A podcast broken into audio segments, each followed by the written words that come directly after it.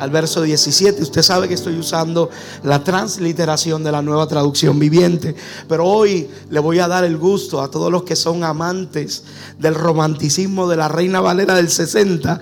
Voy a tocar también la Reina Valera del 60. Así que primero vamos con la nueva traducción viviente. Mateo capítulo 11, verso 16 al verso 17. Mateo capítulo 11, verso 16 al verso 17 y luego Voy a volver a releer, voy a darle una relectura en la del 60, del 15 al 17. Mateo capítulo 11, verso 16 al verso 17. Yo quiero estar usando como título de enseñanza de, esta, de este sermón, sincronía. Sincronía. Eh, me ayudas diciéndole a alguien, necesitamos vivir en sincronía. Vea como dice Mateos 11, 16 al 17. ¿Con qué puedo comparar a esta generación? para que tenga contexto, aquí Jesús está hablando y está hablando frustrado. Si usted después, cuando tenga la oportunidad, puede leer todo el contexto de Mateo capítulo 11, usted va a notar que las palabras de Jesús, cuando usted le pregunta el texto, hay una frustración. Ahora vea cómo dice, ¿con qué puedo comparar a esta generación? Se parece a los niños que juegan en la plaza se quejan ante sus amigos.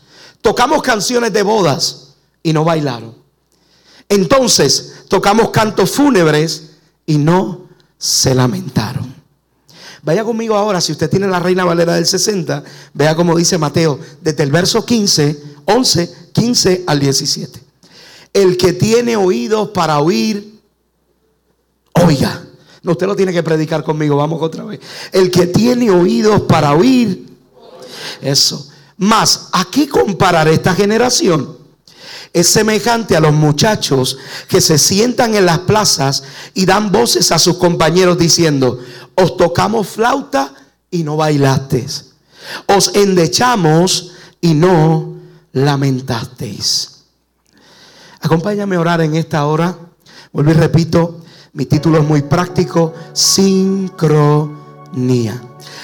Amado Jesús, gracias. Gracias papá por estos días que me has dejado compartir con esta congregación a la cual amo tanto. Gracias por su pastor, por la familia pastoral, por los líderes, todo el cuerpo de trabajo de esta comunidad de fe. Papá, estoy más que agradecido de ti. Pero por favor, me toca cumplir con esta encomienda. Te necesito para ello. Amigo Espíritu Santo, estamos listos para escuchar tu voz. Por favor, Espíritu de Dios, remueve todo aquello que quiera obstaculizar y que quiera eh, de alguna forma eh, sobrecargar nuestra capacidad de escucharte o tal vez hacernos sentir demasiado distraídos. Remuévelo en este momento. Estamos listos. Estamos deseosos, te anhelamos. Anhelamos escuchar tu voz. Anhelamos tus direcciones. Anhelamos tus instrucciones. Anhelamos estar en sincronía. Gracias Espíritu de Dios por lo que harás. Si hay alguien que hoy nos visita, por favor dame el honor de orar con esa persona por reconciliación. Orar por salvación. A ti, a ti te daremos toda la gloria y todo este cuerpo de fe te dice amén y nos ponemos de acuerdo en que a ti daremos toda la gloria de lo que harás en esta mañana. En el nombre de Jesús. Amén. Vamos, acompáñelo con un aplauso, acompáñelo con un gloria a Dios. Si usted lo cree conmigo, vamos. Vamos, vamos, vamos, vamos. Celebremos a Cristo. A ti te entronamos, Padre. Toda gloria es tuya. Porque tú no eres grande, tú eres más que grande. Te engrandeces sobre todo. Toda gloria es tuya, Padre. Gracias. Puede sentarse en la presencia del Señor. Gloria a Dios. El marco el que Jesús expone su frustración en el Evangelio de Mateo capítulo 11 es un marco muy evidente. Y es el hecho de cuando el cielo emite una acción y ante esa acción no hay una reacción. todo lo que figura en el reino de Dios figura ante una reacción de la tierra. Por eso usted ve que la afirmación que Jesús hace cuando dice todo lo que se ate aquí en la tierra será atado en los cielos. Porque ya ahora la iniciativa tiene que venir de la tierra. Por eso claramente en la escritura está establecido que el cielo está esperando la manifestación de los hijos de Dios. Y es como el cielo diciendo, ya la acción primaria yo la tuve, ahora yo estoy esperando que tú reacciones. Me inquieta a veces ver personas que dicen, yo no vengo a Jesús o no voy a la iglesia porque yo estoy esperando que Dios me toque. Si yo te diría que ya Dios cambió la ecuación, Dios te está tocando todo el tiempo. Yo te diría que cambies la ecuación. Yo te garantizo que si le entregas tu corazón a Jesús, de seguro Él te va a tocar como no tienes idea. Ahora, Jesús está compartiendo su frustración de cuando el cielo tiene una iniciativa y la iniciativa no tiene una reacción de la tierra. Y esto lo podemos mirar porque Jesús trae un elemento. Él trae esta enseñanza con esta de esta forma muy clara y Jesús comienza a hablar acerca de los que dentro de la cultura hebrea le tocaban música y eran y eran personas que faltaban el respeto porque le tocaban música y no reaccionaban a ella bailando. Por eso Jesús dice, es como los muchachos cuando le tocan música, te puse música y no bailaste. Para los hebreos dentro de su cultura, si alguien, un anfitrión, te tocaba la música, se esperaba que tú reaccionaras bailando a esa música. Yo no sé si a usted nunca le pasó eh, experimentar un desplante. ¿A qué me refiero con un desplante? Le voy a poner de forma práctica. Usted me ve que cuento historias de mi vida es una forma no de rellenar el sermón para darle más espacio, sino para contextualizarlo. A veces hay términos que son demasiado complicados y los contextualizamos más fácil si hablamos de nuestras experiencias de vida particulares. Yo te voy a hablar de la mía. Yo no tuve senior prom, porque yo me gradué de cuarto año del colegio adventista y en el colegio adventista no hacían baile, pero tuve la oportunidad en sexto grado de tener algo parecido a un senior prom en sexto grado, recuerdo en la escuela eh, Boada en Barrio Obrero, Santurce, sexto grado se practicaba que tú ibas, te ponías la flor, ibas con los zapatos de charol. ¿Se acuerdan los zapatos de charol? Oye, oye, usted me ha tenido recordando todo este fin de semana. Ibas ahí con tu florcita. Y, y yo recuerdo haber practicado los mejores pasos de baile. Para ese tiempo me aprendí los pasos de Manuel ¿Usted se acuerda de Manuel toda la vida? Yo tenía ya todos mis pasos de baile listos para aquel momento. Y había una muchacha en específico, una niña que era de, las niñas que usted tenía ese amor platónico. Yo la veía y veía sus rizos, yo era loco con ella. Y yo decía, la primera que voy a invitar a bailar a Fife, yo decía, era ella. Pero yo estaba listo, yo había practicado, había dado mi, sincronía, había entrado en una sincronía que es el baile. Y, había trabajado todo esto listo para bailar con ella. Cuando llego a la fiesta que tenían para nosotros los graduados de sexto grado, ella está sentadita y la tienen con un trajecito, con unos volantitos rosados. Y está ahí ella de lo más sentadita. Y yo voy y hago toda mi, mi expresión. Y le digo, ¿quieres bailar conmigo? ¿Sabe qué me dijo? No. No estoy preparada para bailar. Excelente, yo me quedé en una esquina, se me frustró mis planes de tres meses, todo lo perdí en ese momento. Pero usted sabe que siempre hay un galán en la escuela, que es el cotizado, el codiciado por todas las niñas, por lo general pelo castaño. Usted sabe de lo que estoy hablando, ¿verdad? Hoy día pues sería un, hombre alto, fuerte, rubio, de ojos azules, pelo en pecho, abusador tatuaje de manineno en la espalda. usted sabe de lo que hablo. En ese momento yo lo veo que él viene y específicamente se antoja de invitar a bailar a la de los rizos que a mí me gustaba. Y cuando él le hace la invitación, ella le dice, le dice, ¿quieres bailar? Y ella dice, sí. Y se levantó rápido. Yo, yo la miro y le digo, pero tú que no estabas preparada para bailar. Y fue la primera vez que experimenté un desplante en mi vida. La sensación fue horrible. Porque yo me había preparado tres meses para entrar en sincronía con ella en un baile y ella ante mi invitación se negó. Yo creo que esta historia puede darle contexto a la frustración de Jesús. Claramente Jesús en Mateo capítulo 11 está exponiendo, el cielo se preparó para enviar una invitación y la gente no quiso reaccionar a esa invitación. Cuando buscamos la definición de la palabra que Jesús usa para bailar, según el diccionario Vine, y el diccionario Vine usted encuentra las referencias, la G 3738 para beneficio de los que toman nota. G 3738 según el diccionario Vine del Nuevo Testamento. El término es orqueo. Se escribe orseo, O-R-C-E-O, orqueo. Y orqueo no solamente significa bailar, orqueo también significa, en una de sus variantes de traducción, significa entrar en sincronía. Y claramente cuando usted investiga y usted conoce de todo lo que es baile, el baile es una sincronía de movimiento al compás de la música. De hecho, orqueo, de la palabra orqueo, es lo que más adelante se deriva la palabra orquesta. Y cuando usted habla de una orquesta, es un conjunto de músicos que están en una sincronía, en un tempo, en una melodía. Es lo que hace una orquesta como tal. Entonces, tenemos que mirar, si miramos en el griego, según lo que va traduce, el término que Jesús usa para baile va más allá de solamente mover el cuerpo al compás de una música. Está hablando de entrar en sincronía. Alguien diga conmigo, sincronía. Yo creo que el deseo del eterno eh, Dios está plasmado en este clamor de Jesús. Dios comienza a amenizar todo para que se reaccione.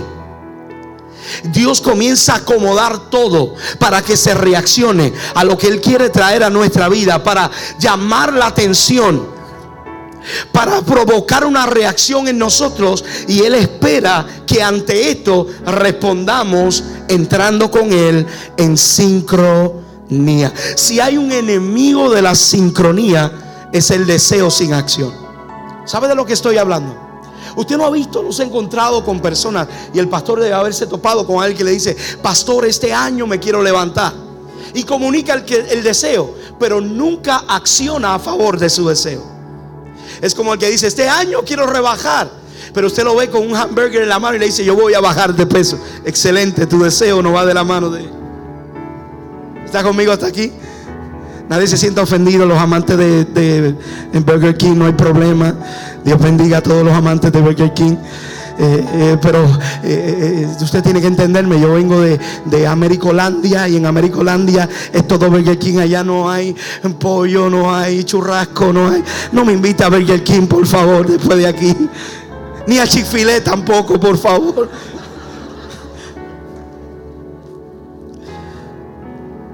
Ahora, hay que buscar la forma para poder vencer el deseo sin acción de transicionar a la acción, a la acción que toma control del deseo a la disciplina que toma control del deseo. Y Jesús se encarga de ampliar este argumento. Jesús no lo deja solamente ahí. Y en el mismo capítulo 11 de Mateo, cuando usted avanza hasta el verso 20 y 22, Jesús comenzó a denunciar a las ciudades que había hecho tantos milagros. ¿A qué se refiere con esto? Hubo una acción del cielo y Jesús comienza a decir, estas ciudades se hizo tantos milagros, pero ante esos milagros que Dios hizo, esa acción que Dios tuvo, no hubo una sincronía de estas ciudades. Jesús dice, y de esta forma amplío, Jesús dice, ¿qué aflicción le espera a A Corazín y Bethsaida. Pues si en las perversas ciudades de Tiro y de Sidón se hubieran hecho los milagros que hice entre ustedes, hace tiempo sus habitantes se habrían arrepentido de sus pecados visitándose con ropa de tela áspera y echando ceniza sobre la cabeza en señal de remordimiento. Les digo que el día del juicio a Tiro y a Sidón les irá mejor que a ustedes. Era la frustración de Jesús ante una ciudad que había visto los milagros y no había reaccionado a los milagros. Ante una ciudad que el Eterno le invitaba a una sincronía y no habían accedido a esa sincronía. De lo mismo Jesús más adelante amplía en el capítulo 12. Era tanta la inquietud de Jesús que Mateo tiene que tomar dos capítulos para narrar el sentir de Jesús. Y ya en el capítulo 12, versos 41 y 42, ahora él habla de Nínive. Y dice, porque si en Nínive se hubiera hecho tantos milagros como en ustedes, y si Nínive hubiera reaccionado de modo que se arrepintiera, como hizo al arrepentirse ante la predicación de Jonás, tendrían y serían justificados en el día del juicio. Ahora Jesús está exponiendo algo muy importante. El hecho de cuando Él quiere vivir contigo, no solamente en dirección, sino en, en sintonía. No solamente de instrucciones, sino en sincronía. ¿Cuántas veces Dios ha querido que todas tus movidas entren en sincronía con Él? ¿Cuántas veces? ¿Cuántas veces? Entonces yo quiero establecer ante ustedes, y permítame establecerlo de esta forma, el próximo paso a la obediencia es vivir en sincronía con el cielo. Voy otra vez, lo voy a entregar de nuevo. Gracias hermano, usted siempre me apoya.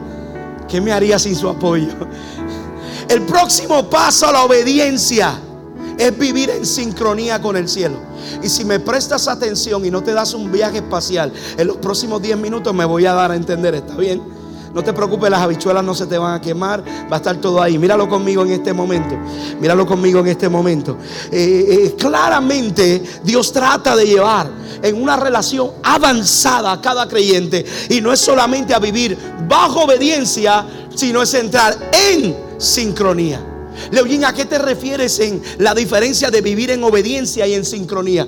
La obediencia usted vive bajo directrices y usted está esperando constantemente instrucciones. Cuando usted vive en sincronía, usted comparte el sentir de esa persona y aunque no tenga las instrucciones, usted sabe lo que esa persona quiere. Oh, estás conmigo hasta aquí. Ah, yo te lo voy a poner práctico, lo voy a aterrizar de esta forma. Yo fui a predicar a la frontera de México y mis hermanos mexicanos hacen unos platos exquisitos. Pero el pastor dijo, vamos a comer comida mexicana real. Si usted creía que Taco Bell es comida mexicana, lo engañaron. Eso es Tex-Mex. Eso no es comida mexicana. Eso es un engaño americano nos llevaron a comer a un restaurante mexicano y ahí servían los tacos y estaba todo ahí listo. Pero mi esposa, mi esposa, y no le digan que yo se lo dije, guárdeme en el secreto, ¿está bien? Prométeme que lo vas a guardar, prométemelo, no le vas a decir nada. Sí, sí, sí. Mi esposa tiene algo diferente a mí, mi esposa es visual. Ella cuando va a comer tiene que gustarle cómo se lo adornan y todo. Y es del tipo de persona que se imagina. Usted nunca le ha pasado que usted está delante de alguien que usted no puede, mientras que está comiendo, mencionar nada desagradable. No lo diga porque yo me lo imagino y después no puedo comer. Esa es mi esposa. Janessa la llevan y, mi, esposa no, tiene estómago misionero, no es amante de comer diversas comidas y, este asunto. Y de momento el pastor dice, yo quiero que comas una de nuestras comidas típicas, lengua de vaca. Y no hay problema que sirva la lengua de vaca, era exquisita. Pero el problema es cómo se la sirvieron. Y agarran y le tiran la lengua de vaca y le empiezan a cortar y ya mi esposa la perdieron. El pastor estaba casi llorando porque había pagado por la lengua de vaca completa. Y yo lo estoy mirando y el pastor me dice, a tu esposa le va a encantar como yo estoy en sincronía con ella, yo sé lo que a mi esposa le gusta y no le gusta, aunque ella no me lo diga. Mi esposa no me tuvo que mirar, no tuvo que hablarme, no tuvo que decirle, le digo, pastor, no le va a gustar. Pero déjalo que lo pruebe, pastor. Yo la conozco, no le va a gustar. Pero hermano, usted está seguro. Ella no le ha dicho a usted que no le va a gustar. Yo ni la tengo que mirar. Yo la conozco, no le va a gustar. Mire la diferencia que es vivir en instrucciones de vivir en sincronía. Mi hijo apenas tengo siete años, casi ocho, el 13 de febrero, que lo conozco. Estoy conociéndolo. Pero mi esposa tenemos ya más de 24 años juntos. Mi hijo, yo tengo que vivir mi relación con él dándole instrucciones muévete para acá, cambia la ropa, guarda la ropa, hora de dormir, apaga el iPad, apaga el televisor, ya se te acabó el tiempo. Instrucciones constantes, instrucciones. Mi hijo tiene que vivir y depender de mis instrucciones, porque mi relación con mi hijo es diferente que la relación con mi esposa. Mi esposa y yo ya conocemos. Hay momentos que algo pasa frente a nosotros y ya yo sé lo que ella está pensando, porque vivimos en sincronía. ¿Nunca le ha pasado? Dígame que a usted no le ha sucedido que usted va en el auto y su esposa dice, ay, me comería un helado. Si usted vive en sincronía con su esposa, créame que usted se detiene. Si usted no tiene sincronía, usted de los que sigue, ay, si se comería un helado, y usted sigue y de momento la ve así. ¿Qué te pasa, mi amor? Nada. Y usted como hombre comienza a calcular. Y usted dice, ok, fue que eh, aceleré demasiado, iba muy rápido. Fue que no dije esto, fue que no le abrí la puerta del carro. Usted empieza a calcular. A ver qué fue. Y usted empieza a descontar de la lista que usted tiene. Ok, es que no le gustó como me dejé la barbaridad. Eh, algo. Y usted empieza a descontar. ¿Qué fue, mi amor? ¿Qué fue lo que te pasó? Y todavía usted no sabe. Ya está así. No me pasa nada, te dije. Ya está ahí. Y de momento usted dice, pero ¿qué fue lo que pasó? Te dije que me comería un helado, pero tú no me dijiste que me parara a comprarlo. Y te lo tengo que decir. Hay problemas serios, ¿verdad, Fife? Ahora, usted sabe por qué está en sincronía. Querido esposo que estás aquí, evítate problemas. El me comería un helado significa cómpramelo. Sincronía. Sincronía. Entonces es muy curioso que usted vea la revelación, diga conmigo, revelación progresiva que usted vea la revelación progresiva de la escritura, que Dios va desplazándose. Número uno, usted comienza a ver que la relación se va desplazando, porque usted ve que hay varios términos en la escritura. En los evangelios usted va a encontrar tres términos, siervo, amigo, siervo, amigo. Usted lo va a encontrar ahí presente y hijo. Y hay personas que comienzan a contender con esto. Comienzan a contender y dicen, no, nos tienen que llamar siervos, o nos tienen que llamar amigos de Dios, o nos tienen que llamar hijos. Los tres no difieren entre sí. No están en competencia. Los tres términos, lo que busca Dios. Número uno, siervo, como debes de sentirte y manifestarte, como debes de actuar. El valor que tienes que debes de tener de ti mismo. Hijo es tu identidad siervo, hijo y amigo es la forma en que Él espera que tú le hables y te relaciones con Él. ¿Lo tiene conmigo? Ninguno compiten entre sí. Ahora, los evangelios se quedan en esta etapa, pero cuando tú avanzas a los escritos de Pablo, Pablo comienza a moverse de siervo, hijo y amigo y comienza a hablar de esposa comienza a hablar de la novia para hablar de la iglesia. Entonces yo tengo que entender que si a usted le ha dejado, le ha arrojado luz, la ilustración que yo le acabo de dar, yo tengo que entender que Dios quiere desplazarse de relaciones como hijo, donde usted vive solamente de directrices, a vivir en sincronía.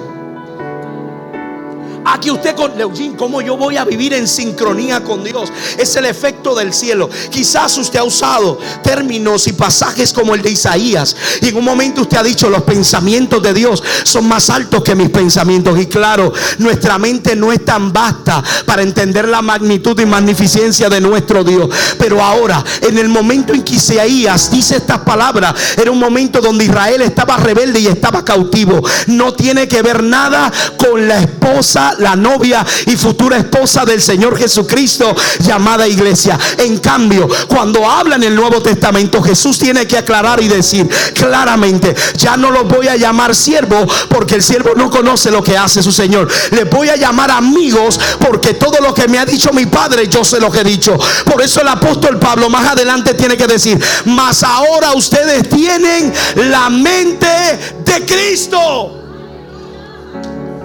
Todo está puesto en ustedes para poder vivir en sincronía. Entonces a veces me preocupa ver personas diciendo, Dios no me ha hablado todavía, Dios no me ha dicho qué voy a hacer, Dios no me ha dicho dónde me voy a mover. Y el cielo te está mirando y te está diciendo, yo te he dado sincronía conmigo, ya yo he puesto el mismo sentir.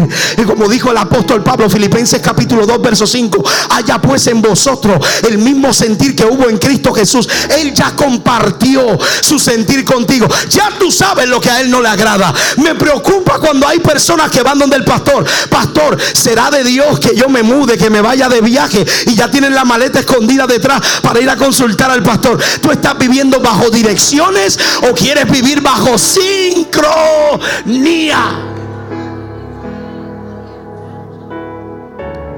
hay momentos que a mí me ha tocado dar pasos en incertidumbre porque digo, Dios, En esta decisión que voy a tomar, no he tenido una voz de un profeta que aparezca o de un arcángel que me aletee el rostro y de momento en su aleteo diga, sí, yo te digo esto y hazlo y muévete. No, no lo he tenido en ocasión. Pero cuando vives una relación diaria con el Espíritu de Dios y te adaptas a vivir en sincronía con el cielo, es algo que Dios impregna en tu espíritu que ya tú sabes lo que a Él le agrada, lo que le desagrada. Donde no quieres que, Él no quiere que te muevas, lo que quiere es que entres. Es algo. Y a veces pasamos por apercibido esto y, reclamamos al cielo. Yo necesito, necesito que tú me des direcciones claras, pero Dios te dice, ya, yo te he puesto en sincronía conmigo. Tú sabes lo que yo quiero para ti en esta temporada.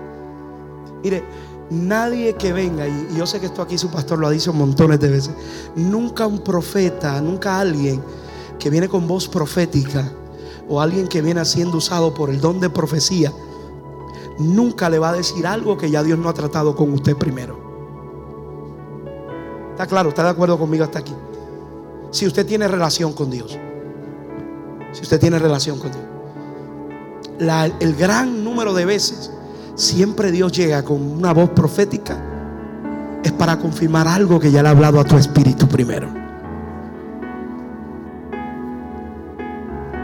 Primera vez que en mi iglesia, a los 17 años, alguien echó aceite sobre mi cabeza y me dijo, te he llamado como evangelista, ya el Espíritu de Dios trataba en mi corazón en esa formación. Y yo sé que algunos de ustedes y de los pastores que están aquí, aunque usted cuando cuenta su testimonio dice, yo no quería ser pastor, porque es una casualidad. Casi todos los pastores no querían ser pastores. Pero pensemos, queridos pastores que están aquí, que en tu corazón no había algo que ardía muy fuerte. Tú no querías porque sabías el peso de la obligación. Y algunos tal vez fueron criados en familia pastoral y sabían todo lo que sus padres sufrieron. Pero ese era el elemento del cual tú renegabas. Pero el amor en tu corazón estaba ahí sembrado. Y era el cielo en sincronía contigo diciéndote, yo te llamé, te puse nombre, te escogí para mí y yo soy el que dirijo tus pasos.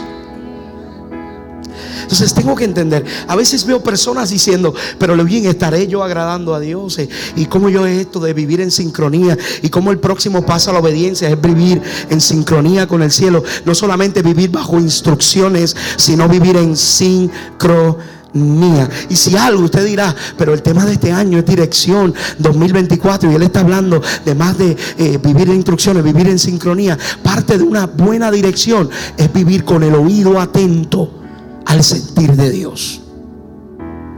Me gusta porque cuando se trata de cómo Dios quiere relacionarse con nosotros, Sofonía 3:17 abre el espectro de esto. Y claramente el, escritor tiene que decir, Jehová está en medio de ti, poderoso, Él te salvará. Y mira qué hermoso lo que señala. Se gozará sobre ti. Con alegría, callará de amor y se regocijará sobre ti con cántico. Una versión más moderna lo dice de una forma más fácil. Dios cantará sobre ti. Usted pensar que el Eterno piensa en ti. Wow. Nunca te has puesto a pensar en eso. Un Dios tan gigantesco, inmenso, inmensurable. Tomarse su tiempo para sentarse y pensar en ti.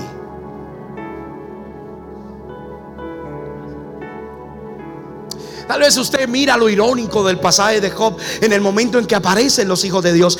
Y no hay un detalle en Job capítulo 2 ni en el capítulo 3 que nos diga en qué lugar fue, si en el cielo o en la tierra. Pero qué, qué cosa que de momento aparece y Dios mismo es el que presenta a Job. Y el hecho de Dios presentarlo, tal vez usted se vaya al extremo que, que, diga, ¿y por qué Dios presentarle a Job a Satán? Vámonos a otro extremo. ¿Qué hacía Job en la mente de un Dios universal? Era como Dios estar sentado en su escritorio, repasando sus notas. Y quizás cantaba sobre la adoración de Job.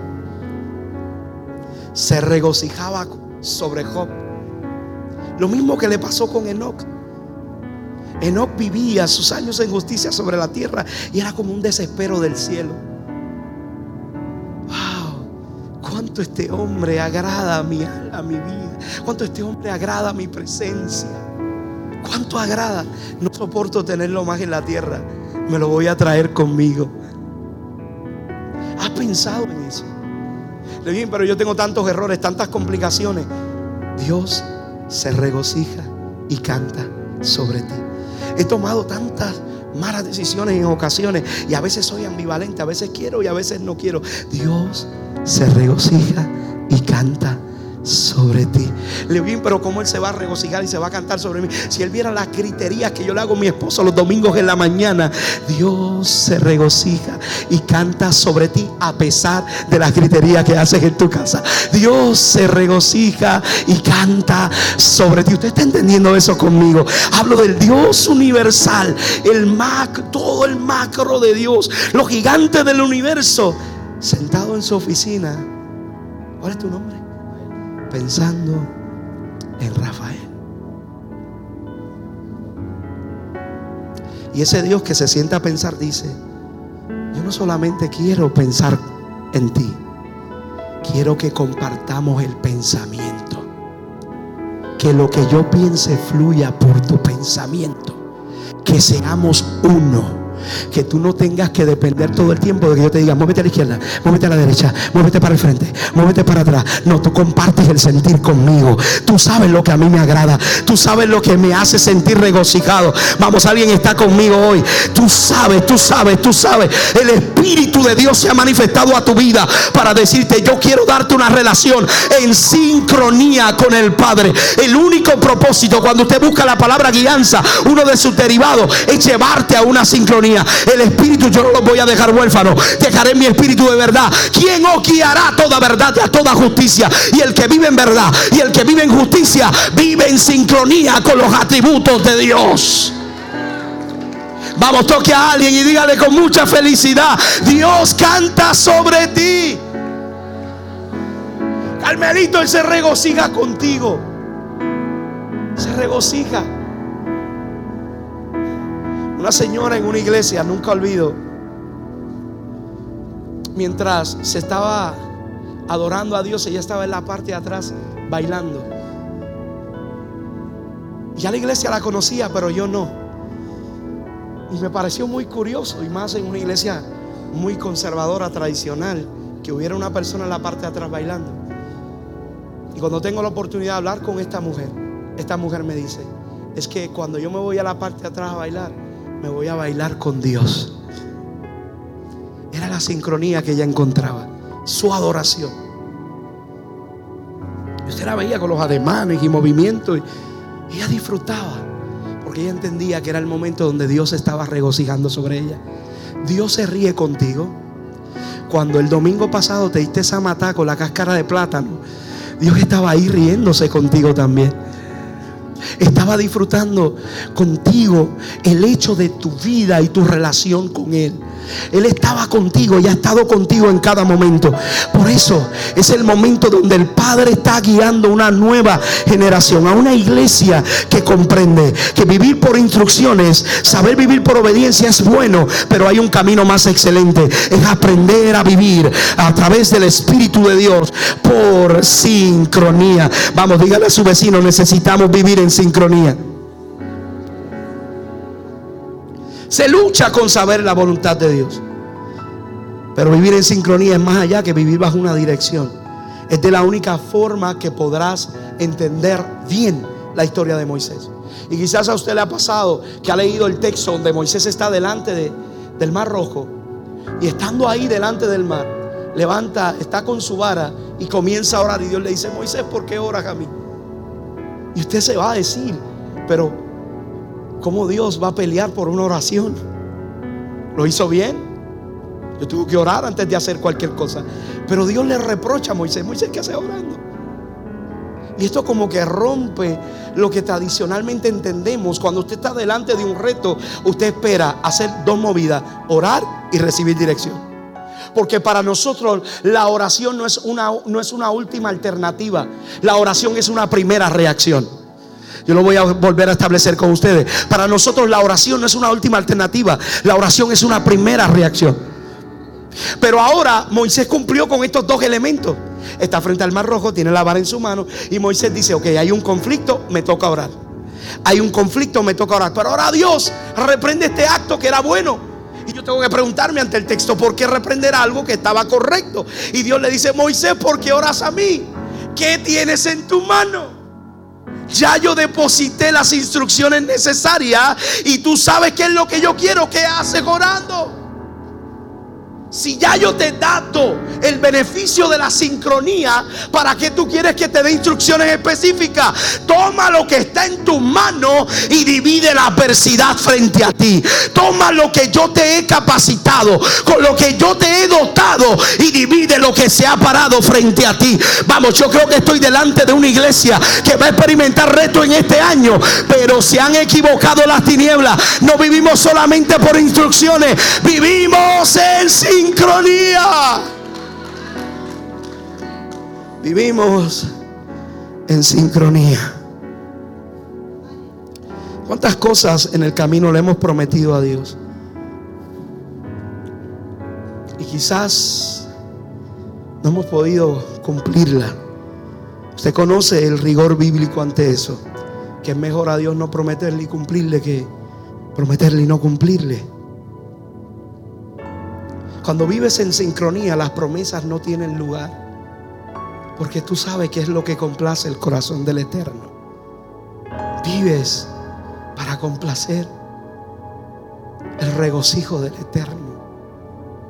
Tu vida está centrada en solamente sentarte y disfrutar su presencia y en algún momento percibir sus caricias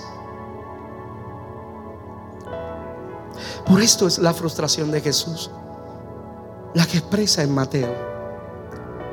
Y es, yo he hecho tanto y a veces quiero que no me empieces a prometer, solamente que te des la oportunidad de entrar en sincronía conmigo.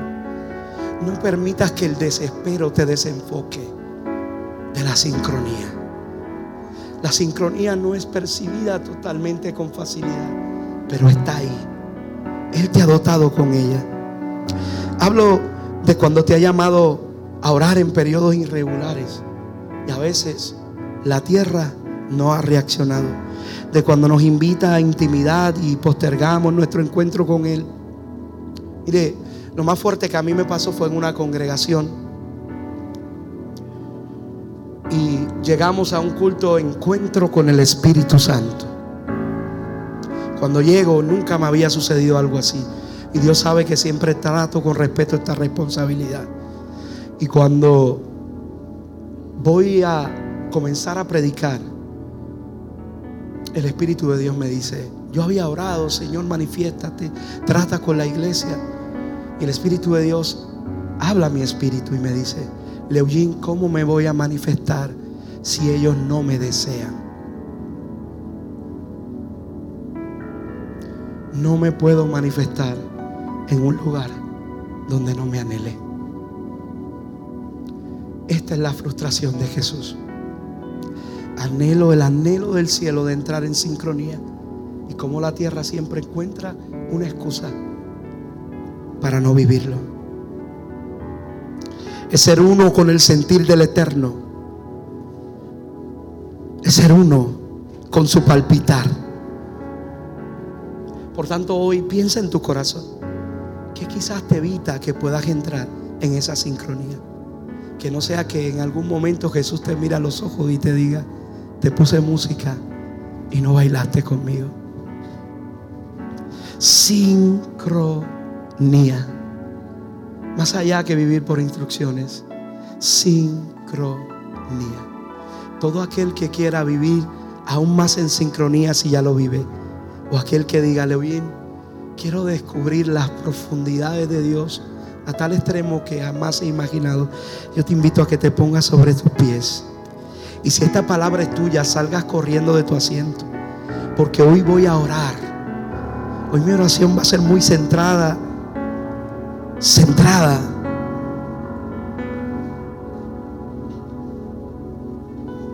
Centrada y no va a ser al azar Va a ser una oración intencional. Vamos, así que ponte sobre tus pies, corre, sal de tu asiento. Oye, esta palabra es mía. He vivido luchando con instrucciones, pero ahora entiendo que hay un camino más excelente que Dios me quiere llevar.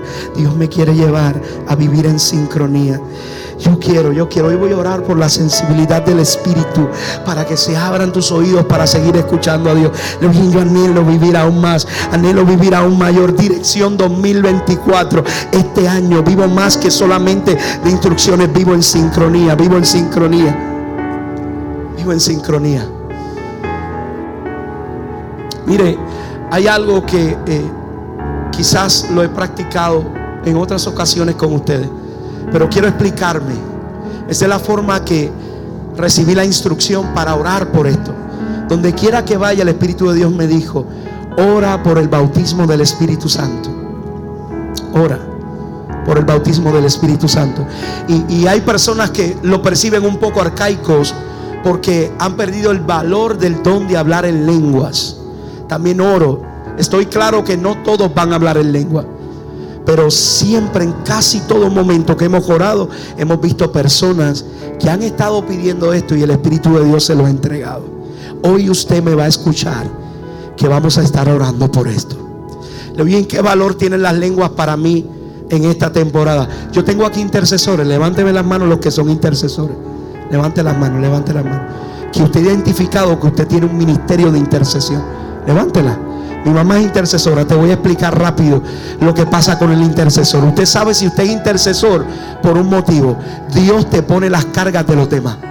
Y cuando tú oras por esa gente o por alguna persona en problema y tú lloras y, y, tu espíritu se constriñe como si tú estuvieras viviendo el problema. Si ese es tu caso y no lo habías identificado, déjame decirte que tienes un llamado a la intercesión. Por lo regular, el que es intercesor Dios lo levanta a orar de madrugada. Así que usted conociendo estos elementos, voy a volver a preguntar, ¿tendré intercesores aquí? ¿Quién experimenta eso? Pues ahora lo entendimos mucho mejor. Qué bueno, qué bueno, usted es intercesor. Mire, el intercesor, el don de lenguas, es un auxiliar vital en la intercesión. Lo aprendí en un momento de oración donde mi mente no se podía concentrar donde estaba pensando en muchos problemas. ¿Sabe lo que hizo en ese momento el Espíritu de Dios conmigo? Comenzó a impulsarme a hablar en lenguas. Y lo que no había podido concentrarme cuando comencé a orar en lengua, más nunca mi, mi mente se volvió a distraer. Levín, pero cuando yo oro en lenguas, yo no entiendo lo que estoy orando. Por eso Pablo en 1 Corintios capítulo 14 dice que el que ora en lengua ora con el Espíritu. Y para los hombres habla misterios, pero delante de Dios está orando en el Espíritu, un lenguaje específico. Por tanto, yo quiero que mientras usted está ahí, si usted nunca le había pedido antes al Espíritu de Dios, regálame este don, usted se lo pida anhelo la llenura del Espíritu Santo. Una cosa es que el Espíritu de Dios habita en ti y otra cosa es su llenura. Si la llenura le he dicho en Hechos capítulo 1, no se vayan de aquí hasta que sean llenos del Espíritu Santo. Así que este es el momento relevante e importante. Hay una presencia de Dios extraordinaria y el Eterno está dando sus cuidados a cada uno de sus hijos. Su espíritu está aquí. Y yo quiero que usted haga algo conmigo. Vuelvo y le repito, es la forma en que he recibido indicaciones de orar por esto. Ahí donde estás. Yo voy a contar hasta tres. Y cuando cuente tres, escuche las... El sentir del Eterno Wow. Wow. Sí, Señor. Sí, Señor. Wow.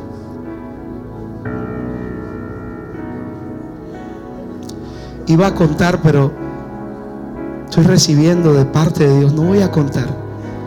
Ya la ha comenzado a tocar.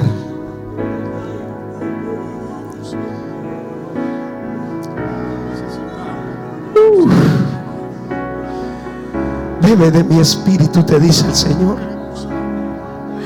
Bebe de mi río.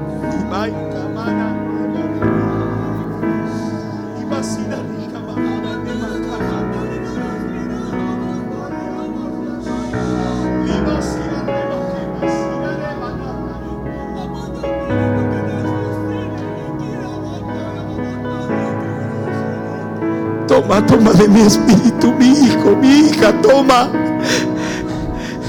Toma mi niña de mi espíritu, toma, toma.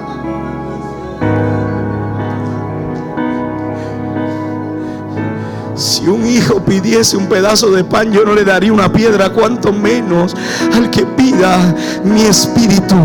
Wow, aquí hay jóvenes que el espíritu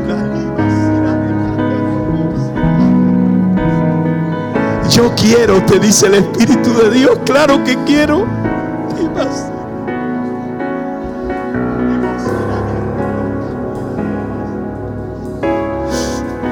En este instante Él está comenzando a entregar, a otorgar regalos. Estoy, a mira. No tengas temor, deja fluir lo que ya Él puso en tu interior. Ya yo lo entregué, ya yo te lo entregué. Ya yo te lo entregué, déjalo fluir en el Espíritu. Sirele balila nanakina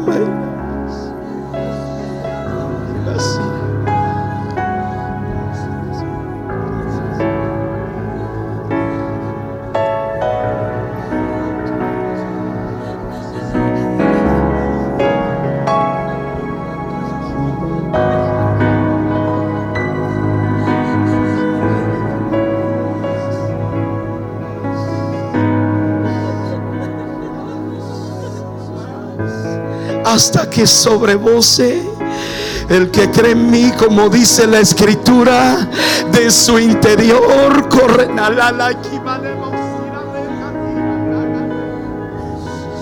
De su interior correrán ríos, ríos, ríos, ríos, ríos, ríos, ríos, ríos. Bebe del río de mi espíritu. Bebe, bebe, bebe, bebe.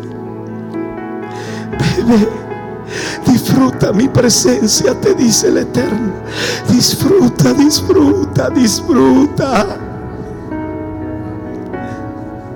No quiero que solamente me teorices, quiero que me experimentes. No quiero que solo me teorices. Quiero que me experimente ríos de agua viva en tu interior. Toma de mi espíritu. Lleno tu corazón de amor y de cuidado. Toma de mi paz que sobrepasa todo entendimiento. Tómala, mi hija. Tómala. Tómala. Descansa. Más Descansa. Descansa. Puedes respirar su paz. Yo la disierno en ti. Acaba de inundarte su paz.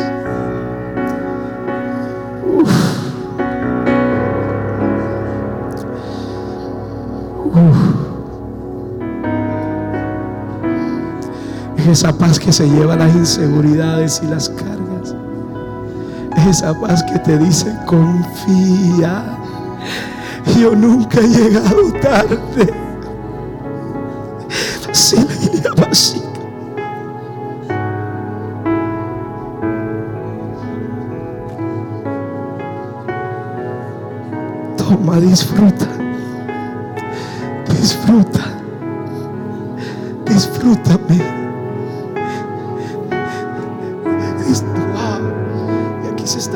Oraciones muy poderosas, muy profundas.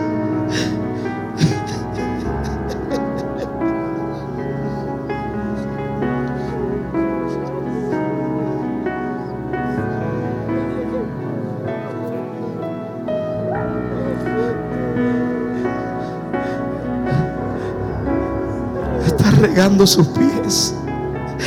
Está derramando el mejor perfume. El mejor perfume.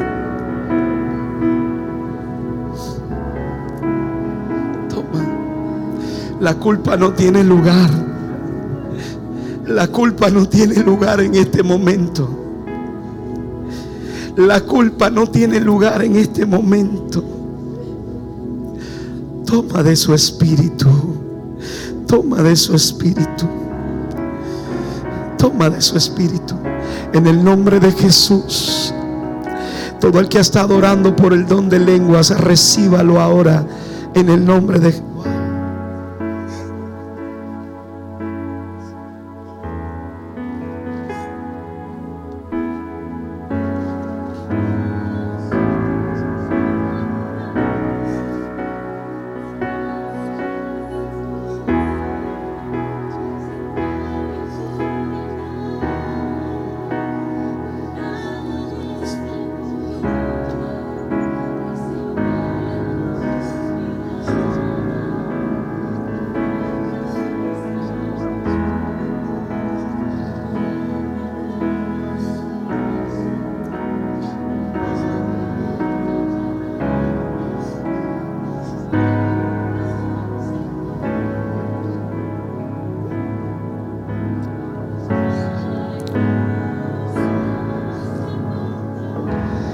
Jesús. más. No dejes ni a uno de tus hijos sin un toque especial de tu espíritu. Así que no te tome la mano, Dios te la ha tomado y no te la suelta. Gracias Dios.